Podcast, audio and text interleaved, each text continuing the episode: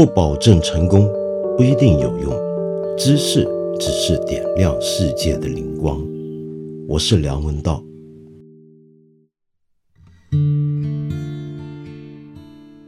上集节目结束之后呢，我看朋友们的留言啊，好多人都想我讲一讲人人字幕组被处理的事情。其实类似的话题，我们好像是前年，也就是八分第六十五集的时候就已经讲过，因为当时有一个资源网站也是被查封了嘛。那么这件事呢，反正人人字幕组这回就比较严重，因为上海市公安局呢就把人人字幕组里面有十四个人逮捕了。请注意，并不是字幕组的实际翻译者或者一般的工作人员。而是在做经营部分的这些人啊，这一点大家要先搞清楚。然后呢，这件事情呢，当然惹起了很多的争论。呃，其实这个争论还挺一边倒的，我看好像大部分人都在哀叹这个人人字幕组的消失，然后有很多的延伸。那这些延伸呢，坦白讲，有些是不准确的。比如说，有些人就在哀叹，是不是以后就再也没有字幕组了，就再也看不到。大家平常要追的那些美剧、英剧或者其他的海外的影视资源，呃，又或者有人认为，哎呀，这个事情干嘛要搞呢？你说是侵犯版权，然后国外要对付，那人人根本就没有被人家点名要对付。其实这些讲法都是错的啊。呃，首先呢，要搞清楚，人人字幕组呢是在早在美国的或者世界各地的一些的版权持有人的呃眼中了。呃，我们知道现在中美贸易战，其中一个关键就是中国对知识产权的保护。那么中国在这方面呢，也向美国以及世界各国呢提出了很庄严的承诺，觉得接下来一定要好好处理。知识产权的保护，那么这一回呢，其实就是为了这个事情而去对付人人字幕组。请注意，美国影片协会呢是很多年前就已经把人人字幕组点名进他们的黑名单里面了，所以大家千万不要以为，呃，人人字幕组没有受到国际上的一些的版权持有者或者相关组织的注意，这是错的。除了人人字幕组，其实国内还是有很多别的字幕组。而目前看来，好像也都还在运作当中。那么这一回呢，人人字幕组被关呢，也有一些江湖里的风波啊。那主要就是其他的字幕组，他们对人人字幕组呢的运营的情况有很多的批判。那这些批判，我等一下回头再稍微提一提。但重点在于，为什么好像很多人看到人人字幕组被关之后呢，都觉得很难过、很哀叹。嗯，然后觉得这样的明显的盗版行为呢，甚至是很值得理解、原谅，甚至是赞赏的。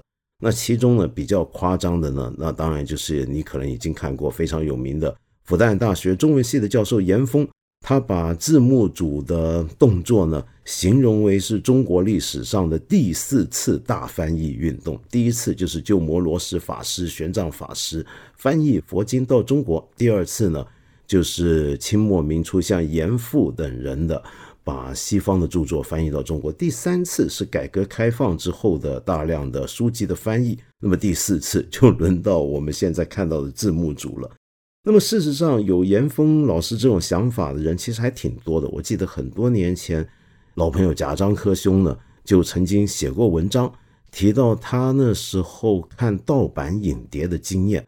然后看到街上很多卖盗版影碟的商店或者小贩，那么他就在想，哎，会不会中国的下一个昆汀·塔伦天诺，呃，或者大下一个伟大的导演，比如说像柿之愈和小川生介，就要从这些呃卖盗版影碟，那是还是盗版影碟的年代，从那里面长出来呢？会不会从他们的销售者，会不会从他们的观众里面长出来呢？那贾樟柯这个话呢，当然，呃，我觉得是我们国内很多影视业的朋友们能够共享的，因为我非常大胆的敢说一句，在中国干影视行业的人，没有人没看过。过去是盗版影碟，后来是这种经由字幕组加工而成的这些盗版的影视资源，这几乎是不可想象的一件事情。那么，为什么大家对盗版？今天我们大家都觉得这是不对的事情啊，侵犯智慧产权、知识产权是不对的事情。为什么大家好像反过来有很多不同的想法呢？嗯，这让我想起来，我六十五集那时候就已经说过了很多理由了嘛，对不对？我今天在这里呢，再补充一个，呃，其实那个理由跟我六十五集做的时候差不多。但是补充一个别的同行作家的一个讲法，那就是我们大家都非常尊敬的余华老师，他在二零一三年的时候写过一篇文章，这篇文章的题目还挺耸人听闻的，叫做《我的书被盗版是应该的》。余华老师干嘛有这样的一个觉悟呢？他的书被盗版是应该的，这什么意思呢？他那篇文章也挺有意思啊，他说起码是当年二零一三年的时候。他说，在中国呢，呃，做盗版书印刷的那有两个地方是很值得注意，一个是革命老区的印刷厂。说话说当年呢，有一些革命老区呢，呃，的印刷厂被警察去查封的时候，还遇到当地人呢，就来抗议，就说你们是不是对革命老区没有感情？呃，那么另外一个呢，则是监狱的印刷厂。当这个详细情况，嗯。我现在就不方便多说了，反正你有兴趣找余华老师这篇文章，我相信他说的那些情况，在今天我们治理这么严格的情况下，应该也早就没有了吧。说回来，为什么余华老师认为我的书被盗版是应该的呢？那是因为他觉得中国还有太多人是没有钱去买得起正版书的。那这个想法，他在二零一三年这么讲啊，你可能会觉得还有道理。那难道今天？要买书要看正版的东西，还会嫌没钱吗？不要忘了，我们去年还为了中国的人均收入问题做了一番很激烈的网上的讨论，对不对？总理李克强不是说过，中国还有六亿人的月收入是一千人民币吗？那么就是在这样的前提底下，余华老师认为他收到的版税已经足以养活他和他的家人。那么接下来呢？他当然作为一个作者，是希望有更多想看他的书的人能够看到他的书。好，那这种想法呢？这种支持盗版或者侵犯智慧产权的理由，就是从经济角度讲，就觉得呃，中国还有太多人呢是没有能力去支付正版的东西，所以呃，为了让这些文化艺术或者娱乐或者知识的普及。跟更多人共享，那么哎，就让他们盗版一下也无所谓。那尽管这种讲法也还是很有道德跟法律争议，我们先不谈。那但是我想指出，还有另外一重理由啊，我觉得才是今天很多人呃为了人人这件事情感到难过的理由。那是什么呢？这就要从我小时候在台湾看书的经验讲起。我以前不是讲过吗？我在台湾念书的年代。还是台湾的所谓的戒严时代，在那个时代，台湾的国民党政府对于书籍的管理啊是非常严格的。什么书可以印，什么书可以出呢？是有很多审查的。那么当时呢，有一个最奇特的一种规定，就是什么呢？就是所有留四九年之后留在大陆的作家，他们把它叫做，请注意啊，加引号，叫宪匪作家。那么这些作家。的书呢，在台湾，在我那个年代啊，是不能出版、不能印、不能看的。那包括谁呢？巴金、茅盾、老舍、沈从文、鲁迅。你看这些大家的书，如果在台湾，你你身为中文，你都看不到，这是不是很离谱呢？那当然说是这么说，但民间还是有很多出版商，还是有很多的机构去做盗版。那么，但是你做盗版书。明目张胆的把这些作者的名字印出来印在书上，那还是有很大的政治风险。所以那个时候台湾流行什么样呢？就是帮这些书的作者改名字。哼，他 这个改的名字很搞笑。比如说朱光潜的书，那你看到他的书的作者的名字叫朱潜；陈寅恪的书呢，就叫陈寅，呃，写的。冯友兰呢，那就是冯兰。然后还有一些呢。就干脆，呃，作者名字也不改了，就直接叫艺名。就比如说像王立先生写的关于中国语言的东西，那直接就是作者改成了艺名。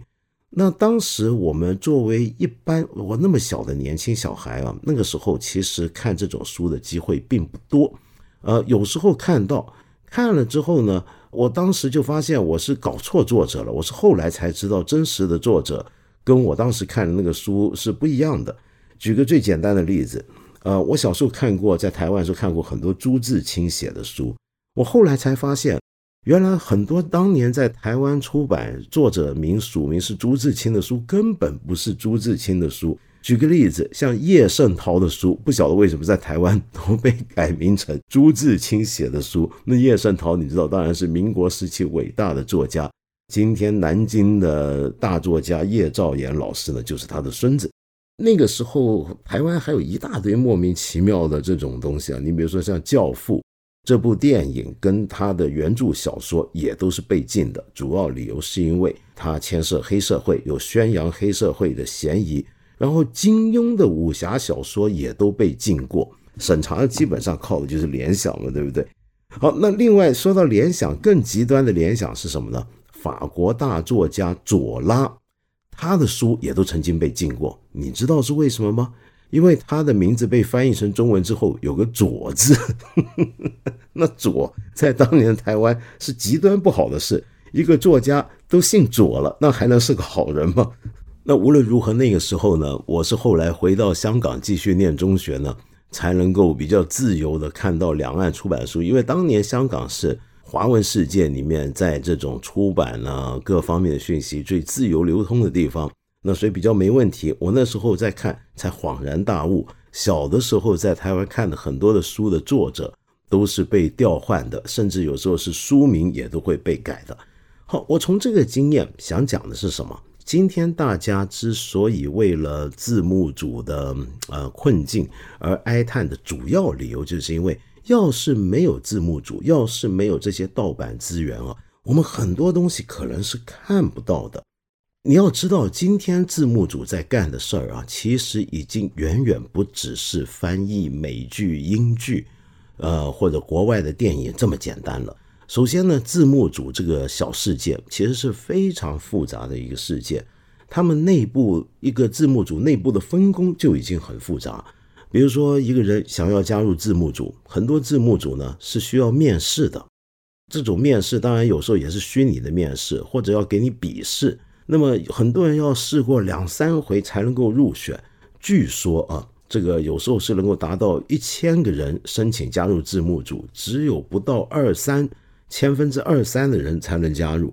然后进去之后呢，你会发现它分工的，那有点像流水线生产作业。比如说一个电视剧，美国前天上了，那么他希望尽快在大陆也都能被大家看到，于是呢，他们就会先拿到那个资源。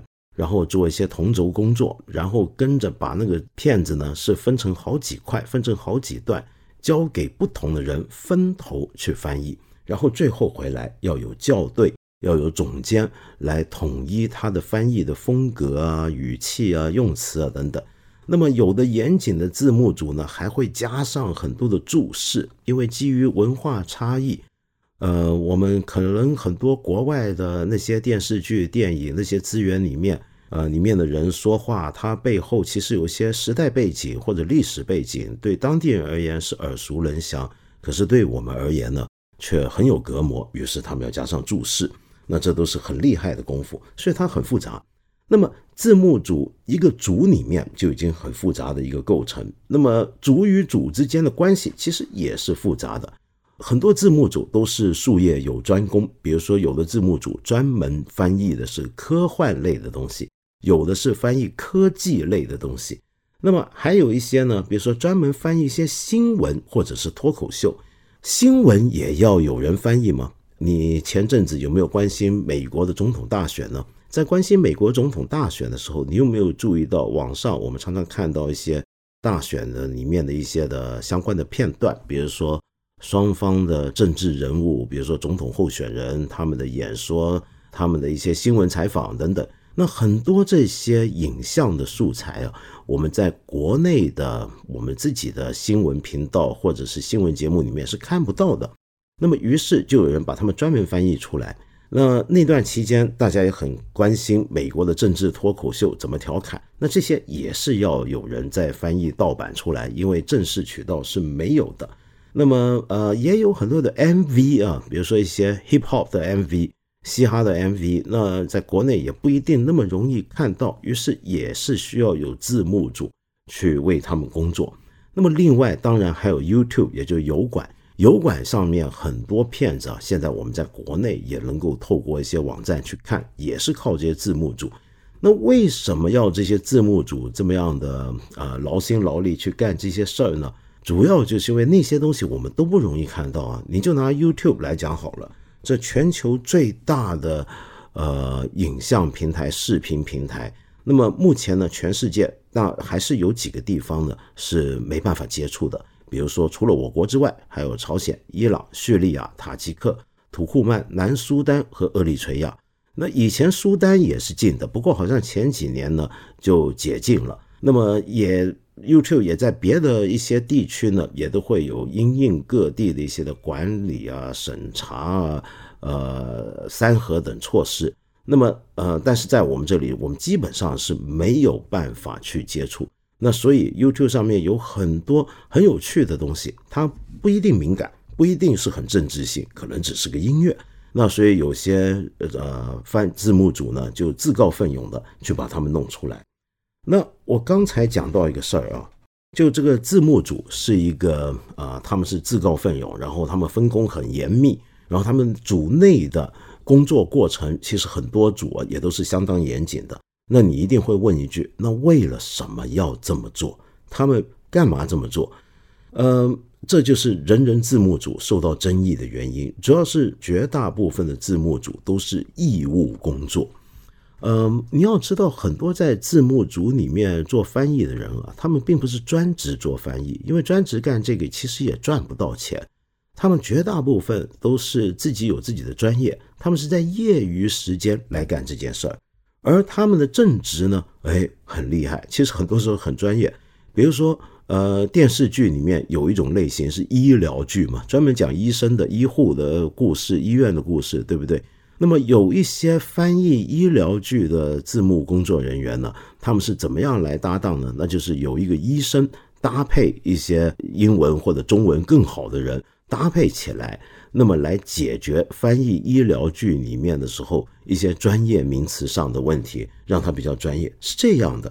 那也就是说，绝大部分的字幕组都是非盈利的，而人人却是盈利的。那你可能会说，哎，那他们这么劳苦功高，那么给他赚点钱又有什么不好呢？哎，这就是核心问题了，那就是知识产权的问题。大部分的字幕组成员其实都知道自己正在侵犯智慧产权，可是问题是，你让他们如果为了这个东西还要牟利的话，那这个事情就有点过不去了。那你就更觉得自己是在犯法或者一个道德上的错误。当然，知识产权这个事情啊，本身在今天的法律学界、社会科学界跟甚至哲学界里面都有很多争论。呃，例如很多人会认为智慧产权、知识产权这个东西呢，其实是一个西方文化底下的概念，在别的文化底下，比如说中国文化，不一定是我们都要遵循的。真的有人这么认为啊？也有人会去讨论，我们说一个人拥有一个智慧产权或知识产权，是因为他创作了一个东西出来，有创新的成分。但是到底什么叫做创新呢？创新有没有个百分比？你要创造百分之多少才叫做是你个人独创呢？那么另外当然还牵涉到分享啊、共有知识这个东西，该不该是专断的属于某一个人，他可以透过他牟利？呃，那这些都是很大的争论啊。但是我们先甩开这些道德的很复杂的哲学争论，先不谈好不好？我们说回这些字幕组，他们到底是为了什么要这么做？其实呢，有几个纪录片呢是提到过这种事情的。那近期大家可能会注意到，BIE 别的他们推出的一个叫做“面基字幕组”的一个纪录片，好像是他们一系列拍年轻人状态的一个系列纪录片里面的其中一集。那么就有一个呃很多对字幕组成员跟组织者的一些的访问。呃，你看这个呢，大概就能够了解到他们的一些的基本的状况。那其实更早之前了，呃，我们知道中文字幕组在中国历史其实很悠久了，已经有二十年了，大概两公元两千年就开始。只不过那个时候呢，那些翻译出来东西就不是在互联网上传播，而是透过 VCD 跟 DVD。在那种盗版的 DVD 流行的年代呢，就有过我看过两个纪录片。是谈这个事儿的，一个叫排骨，一个叫条友，这两个片子里面拍出来的那些卖盗，当然他们针对不是字幕组，而是卖盗版碟的人。你会发现那些卖盗版碟的人啊，他们那种想法啊，其实跟字幕组很像。当然他们是牟利的，可是更多的时候，那部片子里面呈现出来那些在街上卖盗版碟的小摊贩，或者一些呃城市街道里面卖盗版碟的一些店铺。他当然也有牟利的人，纯粹为了牟利而干的人，但还有很多人是抱着什么心态呢？就是希望有些好东西能够让别的人都看到，呃，希望有一些非主流的东西、非主流娱乐，比如说好莱坞电影以外的其他国家的好电影，或者是美国英语世界的独立电影、艺术电影，也都不能被人看到，那就好了。嗯，这种心态。就也就是推动字幕组工作的原动力，他们花了那么大的心血跟精力以及时间，那是为了什么呢？我们很多网友说，那是为了爱呀，这叫做为爱发电。那这个为爱发电，那这个爱是怎么样的一种爱呢？嗯，我们一般注意的就是那是一种共享，就是说我看到好东西，我也希望别人看到。我知道有个好事情，也想让别人知道，是这种爱。但是我们在讲这个爱，还可以从另一个角度来谈。在这里呢，我介绍一位学者写的论文。这位学者叫肖继化，他是一个台湾学者，是台湾的东海大学的语言人类学家。那么他在二零一七年的时候呢，写过一个论文。那这个论文是他做了一个深入的田野调查之后的结果。那这个论文叫做“盗版者就是盗火者”。那这句话其实不是他的，是当时国内就很多人这么讲，比如说像五月散人等等。那么他这篇文章呢，就出自于他对中国的字幕组的观察。首先，这里要知道，字幕组里面牵涉的成员绝对是跨国界、跨地界的，不止两岸三地都有人加入，甚至全球都要有人参与到里面。我们才能够看到那么多及时的呃影视资源嘛，对不对？然后呢，这些人呢，他们其实绝大部分都是从未谋面，呃，大部分人都是义务的，大部分人都是业余的状态下来做这个事情。那他们呢，也非常鼓励用户，也就是我们观众，去纠正他们的错误，指出他们的问题。那么。他们为什么要干这些事儿？除了我刚才说想要跟别人分享之外呢？消计划呢提出了一个呃，我觉得挺有说服力的一套理论来解释这个事情。那这个理论呢，其实是念社科的人都耳熟能详的礼物经济学这个讲法。礼物经济学这个讲法呢，源出于法国人类学的老祖宗 Marcel Mauss。Marcel Mauss，呃，他的这个礼物经济学这个讲法是什么意思呢？那说起来呢，可以很复杂，但是我们用一个最简单的讲法讲，就他呢认为啊，我们今天常常按照经济学会把人理解为理性人，呃，我们的假设是我们觉所有人都是自利的，都是希望为自己谋求的利益最大化。然后要非常理性的去计算自己怎么样能够达成利益最大化，那这是一个经纪人的假设。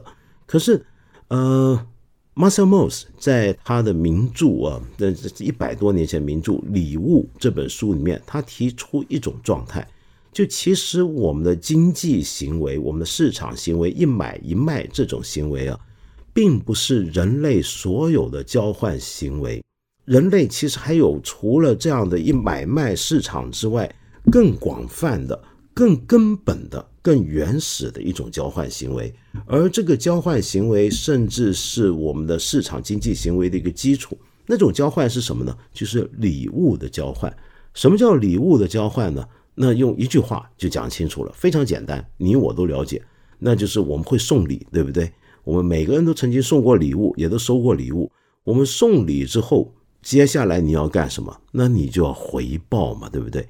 你回报了对方，那然后对方又会怎么样呢？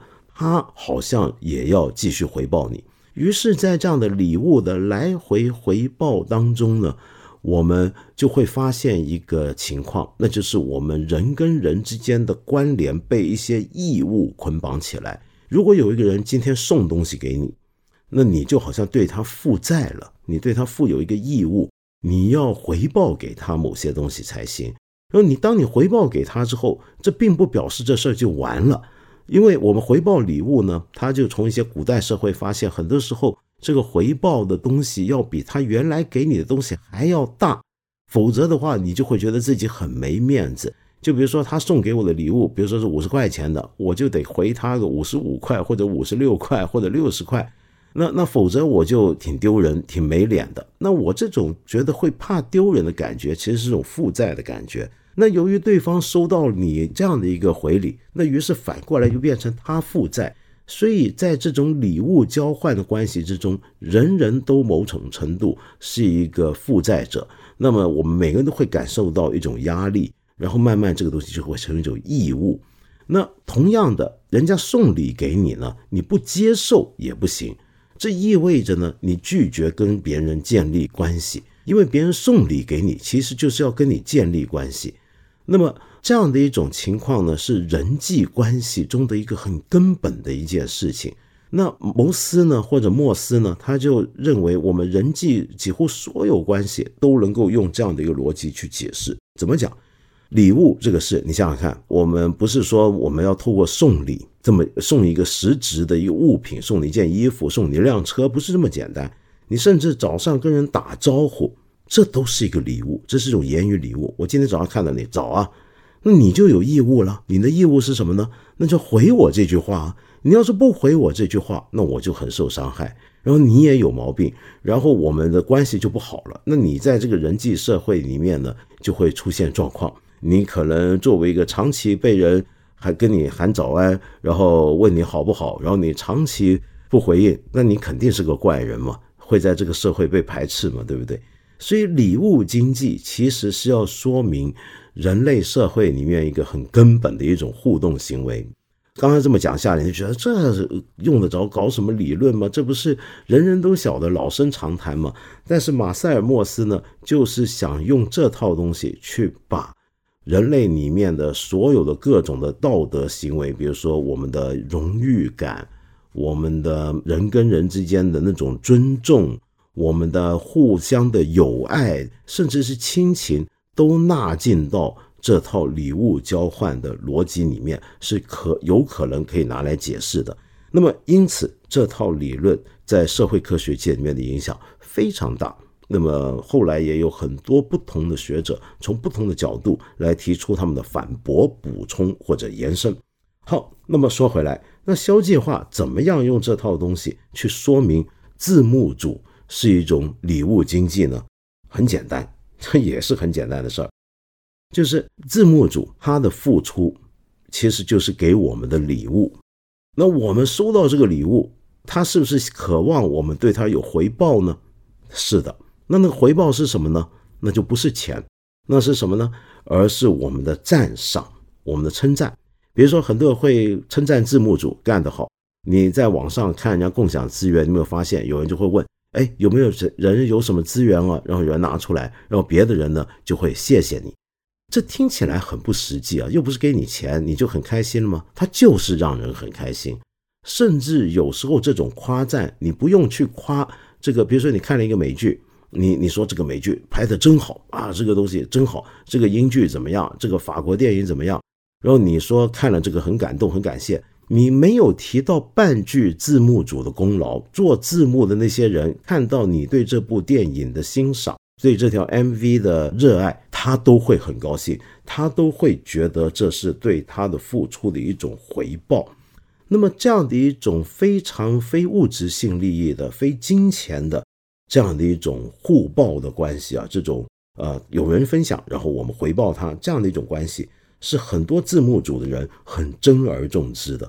然后他们非常严格的去把守这种纪律，认为这种非盈利的状态是使得字幕组之所以是字幕组的一个根本伦理。也就是说，他们是你可以说是道义有道，他的确是盗版了，但是问题是，他们认为呢，他们起码没赚钱，没在这个过程之中拿到金钱的好处，他拿到的就是我们对他们的作品的称赞，那么这就够了。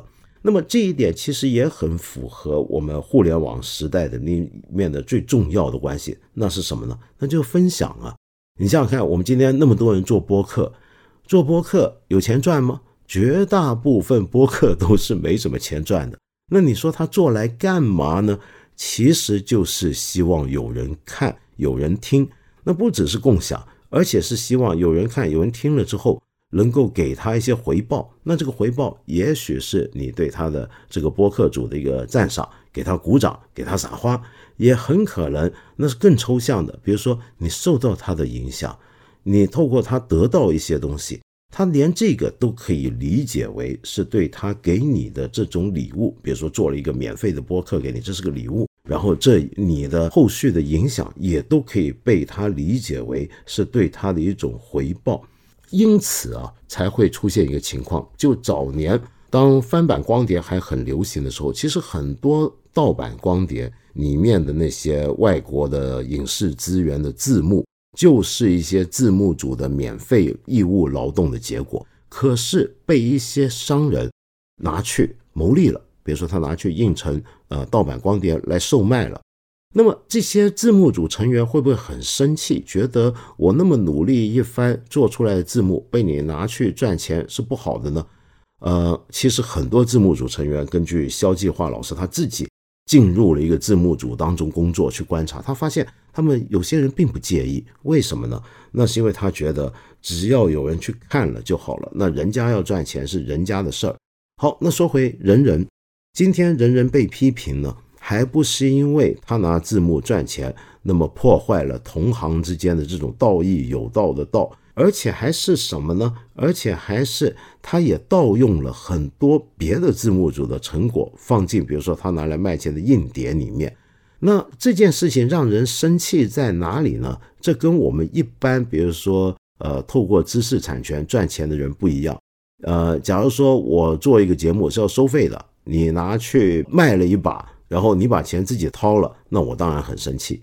可是问题是我刚才说的那个情况不一样。比如说我今天翻译了一个剧的字幕，我已经在侵犯别人的智慧产权，我自己没有赚到任何钱，也没拿到好处。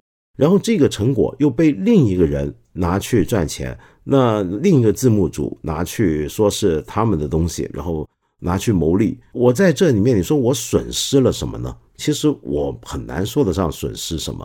因为我总不能要求他为我的字幕付出给我钱，否则我就违反了我当初的初衷了。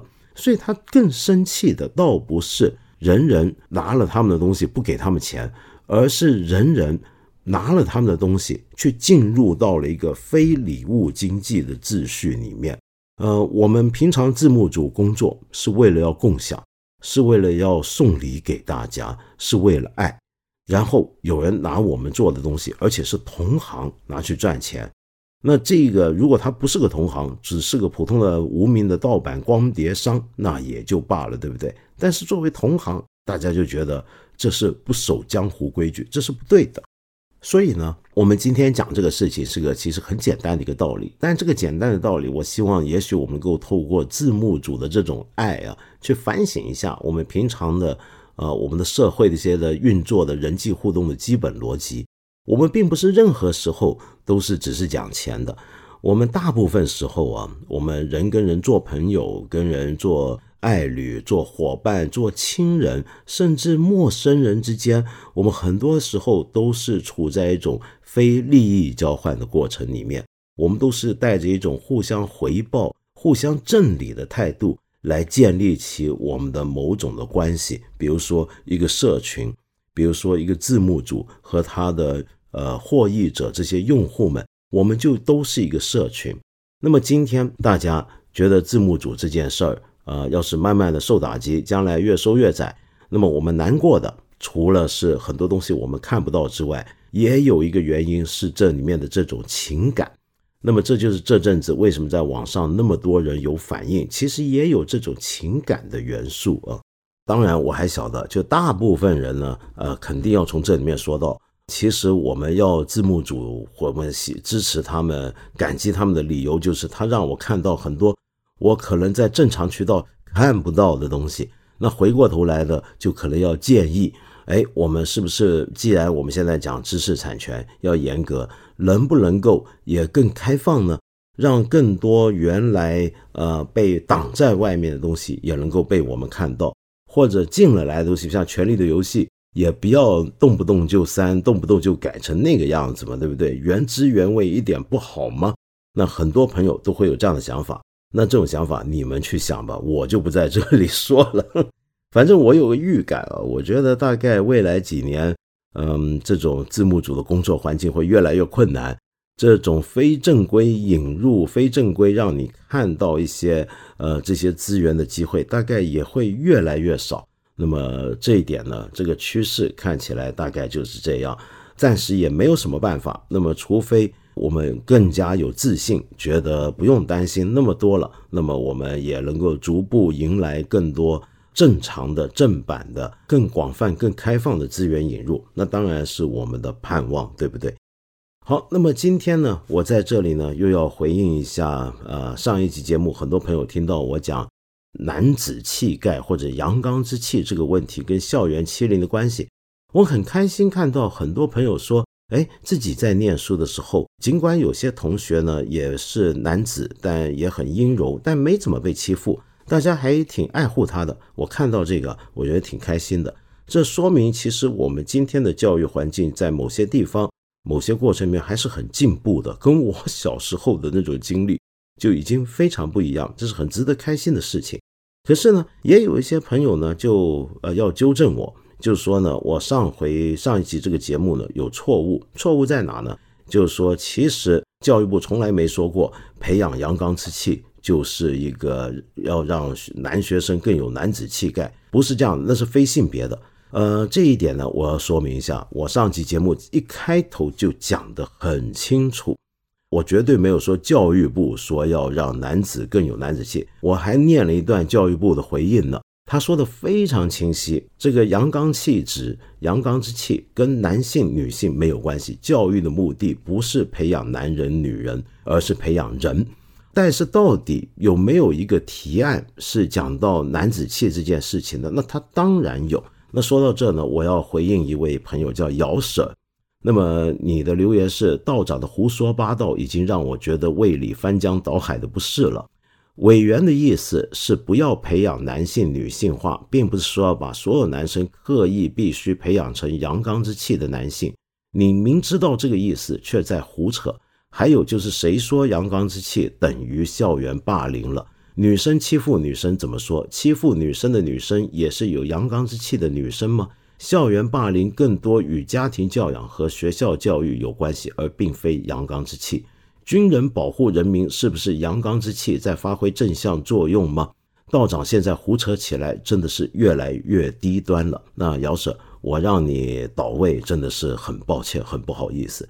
可是我我我在这里想重温一下，就我上回提到政协委员提出的那个提案，呃，这是有名有姓的，大家查得到。其实是在去年五月份的时候，全国政协常委斯哲夫啊，他说。他提了一个案，这个提案的名字就叫做“关注和防止男性青少年女性化趋势”。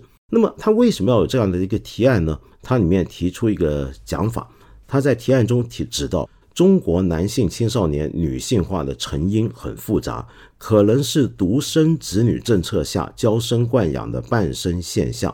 他说呢，男生你从出生开始接触最多的是母亲。出生后和母亲待在一起的时间最多，后来由外婆带大，长期生活在婆婆妈妈的环境中。请注意，这是他原话：婆婆妈妈的环境中。从教育环境讲，少年儿童入学后，由于老师多半是女性，长期受女性影响较大，使男孩们缺少了阳刚之气。他认为，中国男性青少年女性化要从教师队伍的建设上面解决问题。大大增加男性体育教师队伍建设，增加男性化的影响。这是他提案里面讲的。姚舍这位委员，他真的是说要男生要有男性化，要更加男性化啊，这是他讲的。好，那么我想回过头来讲，就算按照您的讲法啊，您大概没看到那个原来的提案跟相关的报道。就算是像你讲的，并不是说要把所有男生刻意必须培养成阳刚之气的男性，他只是想男性不要女性化。我想请问，什么样的你能不能定义一下什么叫男性女性化？我上集节目讲的非常清楚，呃，阳刚之气或者阴柔之气这两者的关系是相互对立，但是又是相互依存的。因为每当我们要定义什么叫男子气概或者阳刚之气，我上回讲，我们姑且把阳刚之气理解为男子气概的话，masculinity 的话，那么我们首先要解决的问题就是什么才叫做阳刚之气呢？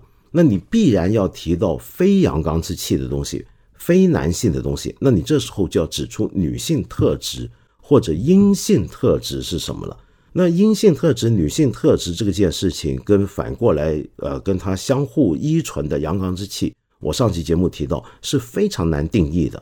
为什么呢？因为你里面可以列出一连串的清单。假如我真的在学校里面说要孩子男孩有阳刚之气，或者至少要他不要有女性气质，那我现在要在说明什么样的行为、什么样的状态叫女性气质。我上次举过一些例子，比如说。他如果喜欢花花草草，他喜欢跳芭蕾舞，他喜欢缝衣服，他喜欢做菜多于运动，呃，这叫不叫做太阴柔？叫不叫男性女性化呢？你看这就很麻烦了。也就是说，实质上这个提案实质上要推广有难度，因为我们很难清晰的去界定。列出一个明确有范围的清单，去说明什么叫男子气概，什么叫女子气。因为任何一个东西被纳入这个清单，都是会有很大争论的。例如说，我上次举的例子，一个小男孩从小喜欢粉红色或者喜欢紫色，这还叫不叫做有阳刚之气呢？好，再来，呃，我上次也讲得很清楚，我没有说阳刚之气就等于校园霸凌，我说的是。男子气概、阳刚之气，在校园霸凌里面有一定的角色跟关联，这一点不是我个人胡扯，我也引述了学者的讲法，这是世界各地都有学者的实真研究的啊，这是一个很基本的逻辑问题。男子气概、阳刚之气的一个培养过程或者一个形成过程，在学校阶段里面，有时候会附带一些。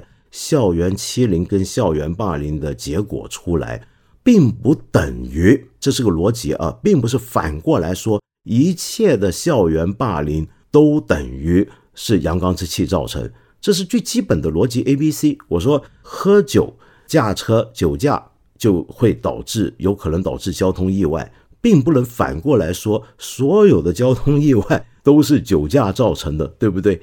那所以你说的很好，那女生欺负女生又该怎么说呢？那当然是个欺凌。那它跟阳刚之气有没有关系呢？其实也有学者研究过，有时候是有关系，但是并不完全，呃，是跟阳刚之气有关系。校园的欺凌的原因有很多种，阳刚之气的一个不受控的，或者男子气概不受控的，呃，或者模糊的一个在学生互动之间形成那个状态。也是其中一个原因，我不知道这么讲是不是清楚。那么您最后说到军人保护人民，那这一点呢，呃，就更扯得远。我没有否定军人保护人民，也没有否定阳刚之气的，如果有的话啊，它的正向作用。我是谈的是阳刚之气，它的概念本身模糊，然后在校园里面要推广阳刚之气，首先要注意到是目前。校园里面的欺凌情况，跟这个阳刚之气或男子气概不受控的发展的关联。那么，希望这么讲，您能够觉得清晰一点，胃部的不适呢，能够稍微好一点。好，那么最后呢，我今天给大家听一首音乐，松弛一下我们的神经，呃，不要老是那么激动。这首音乐呢。就是我们国内著名的音乐人吴彤，吴彤老师，呃，就是又能够玩民族风摇滚，那么更多时候是以他对笙的演奏闻名。呃，笙你当然知道，这是中国最古老的乐器之一。那他对笙的这个掌握，我觉得那真是独一无二的。他在去年呢推出了一张很精彩的作品，叫做《极》这个专辑啊，叫做《极》太极的极，里面其中有一首曲子我很喜欢，叫《岩头雨》，就屋檐的檐啊，这个檐头雨。那这首曲子呢是笙跟大提琴的合奏，那么他找来跟他合作的大提琴家。就是当世第一大提琴家马友友老师。那其实吴彤老师跟马友友老师也是老相识了。那么他们很多年前就在丝路计划里面有很多的合作。那么现在他们又在岩头雨里面重逢。那么最近他们这个演奏呢，还有一个网上视频版。最早我是在 YouTube 上面看到的，因为我们知道马友友呢在疫情期间呢是持续不断的在 YouTube 里面。呃，在上面演奏一些很精彩的作品，很短小，但是为了安慰大家疫情期间那种困苦心灵的作品。他有一回呢，就上载了他跟吴彤老师的这个演奏。那么后来我才在哔哩哔哩上面看到，我不肯定是哪个先有还是同时有。那假如是 YouTube 先有的话呢，那你大概就能更能够珍惜我们今天节目里面所说的那种情况。无论如何，我们来欣赏一下《岩头雨》。呃，吴彤老师他作曲的这个作品，由他跟马友友演出。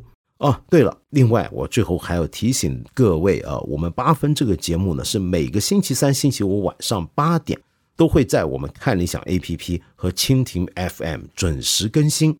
我欢迎你们来到这里收听，也欢迎你留言说出你的各种的批评意见和指教，还有我们想要探讨的问题。那我今天就先聊到这了，我们下回再见。